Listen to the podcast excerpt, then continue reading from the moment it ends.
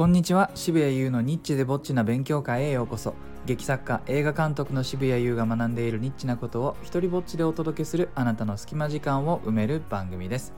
え今日はですね感動を与えるには時間を共有する必要があるというお話をしようと思います。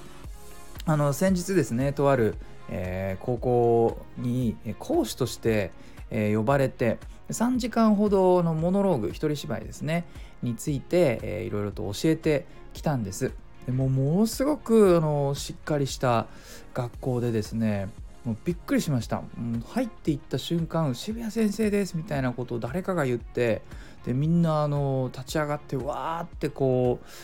う一体俺は何者だっけ？って思うくらいそのか あの歓迎が激しすぎて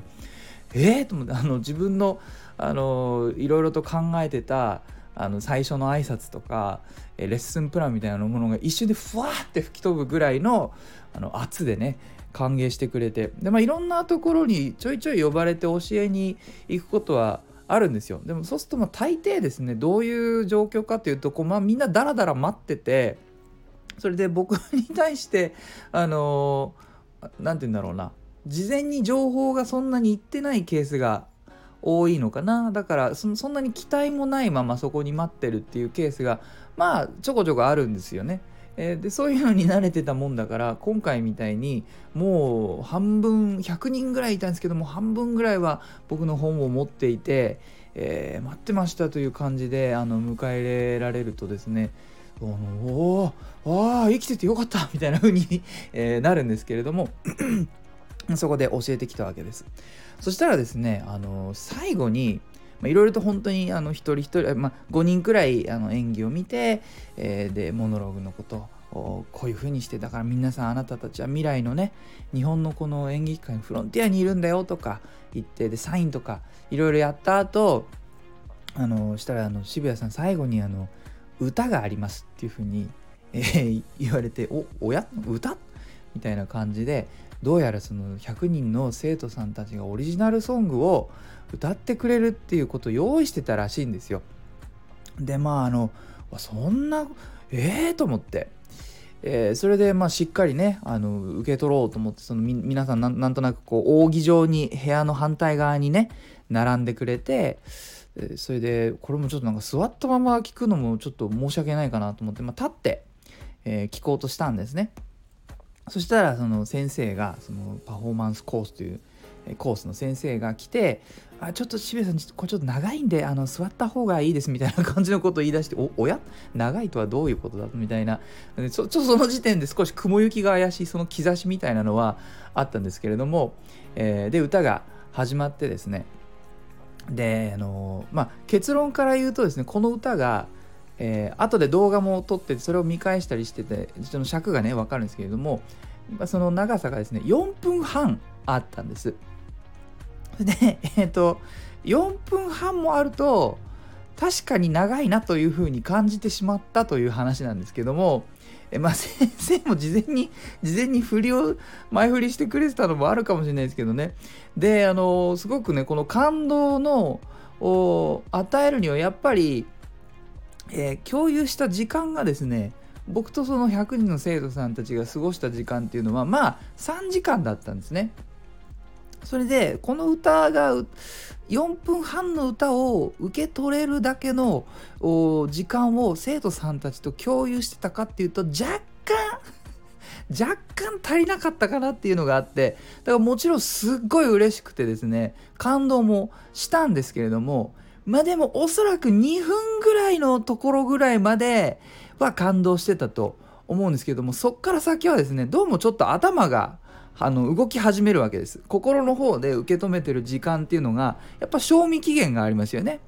えー、でその賞味期限の長さっていうのは共有時間で決まるんじゃないかなっていうのが、まあ、ちょっと今回の学びなんですけど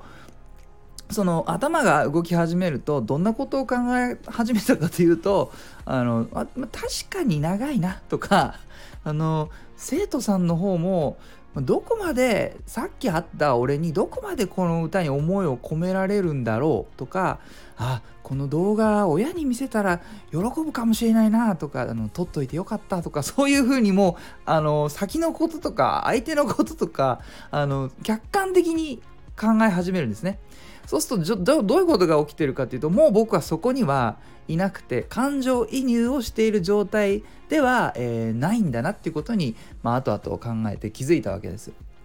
でですね、えー、この感動はこの賞味期限の短い感動は何がその、まあ、我々物語を作る人間が理想とする感動と何が違うのかなというのを整理したんですけどもこれはですね自分の中で完結している感動なんですよね。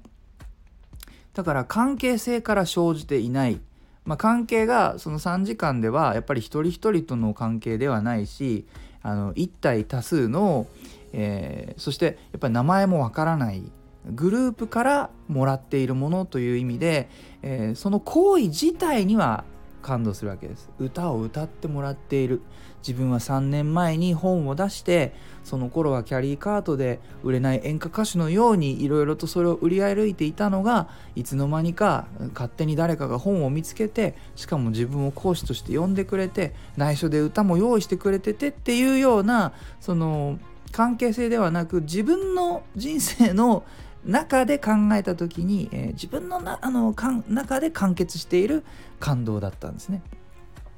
で、えーと、物語を作る時の、あの感動っていうのはこの先にやっぱり行きたいというふうに考えていて例えば4分半まるまる感動する状況はじゃあどうすれば起きたかというと、えー、これをですねやっぱり誰に歌ってもらっているかというのを僕が、えー、ちゃんと知っていることなんです。そこは関係性のドラマが起きるんですよね。例えばその100人の中でまあ理想を言えば全員把握していてあリズム取れなかった誰だ誰々さんがもう今ちゃんとリズム取れるようになってるとかあのあの何々さんまるさんはめちゃくちゃ音痴なのに今すげえ声を大きくして歌ってくれてるとかあの不登校だったのに今は堂々とねなんとセンターの近いポジションにいて、えー、歌っているまる、ちゃんだとかっていうこのまるの部分にちゃんと名前が入ってくるとおそらく4分半でも僕は短いというふうに感じたんじゃないかと思うんですね。あのでまた僕は言葉の人間だから歌詞を、えー、ちゃんと聞いてしまうんですよね。そうすると歌詞を聞くと矛盾みたいなものも発生してきて、えー、例えばあののっけからですねあの出会いと別れみたいなフレーズが入ってきてでその出会い出会ったのが3時間前だしなとかやっぱ頭が動いちゃって、えー、そのツッコミポイントみたいなのが生まれてきてしまうんですよね。えー、そんなようなあのことが起きるからあそうかと感動というものはある程度、え時間を共有するのがやっぱ必要なんだ。えー、のアンブレイカブルというね映画がありましてでその監督のエム・ナイト・シャマランがすごくいいシーンが撮れたんだけれどもカットしたという話があります。ブルース・ウィリス主演のでブルース・ウィリスが、まあえっと、シャワーの中で泣いているという本編には入っていないシーンがあるんですね。でこれはねなんでカットしたかというと、まあ、結論から言えば感動シーンを入れ入れるにはあのどうしても使う場所としたら冒頭の方に入れるしかなくてで感動シーンを入れるには早すぎるからカットしたという話があったんです、まあ、そういうわけで感動を与えるには時間を共有するというのが大事なんだなというお話でした、えー、最後にお知らせです。現在ですね LINE 公式アカウントで構想6年の舞台底なしこの大冒険制作の裏側を発信しています。台本キャスティング演出美術衣装照明音響宣伝集客など山のようにある課題をどうやってクリアしていくのか無料です、えー、情報を受け取ってくれることが僕らの励みになるのでよかったら概要欄から友達追加してください、えー、いいなと思ったらハートマークをタップしてください。Twitter もやってるのでよかったらそちらもフォローしてください。許可も上演料もいらない日本初の一人芝居コレクションモノローグ集穴は Amazon で好評発売中です。サイン本が欲しいよという方は僕のオンラインショップ渋々屋をチェックしてください。では渋谷優でした。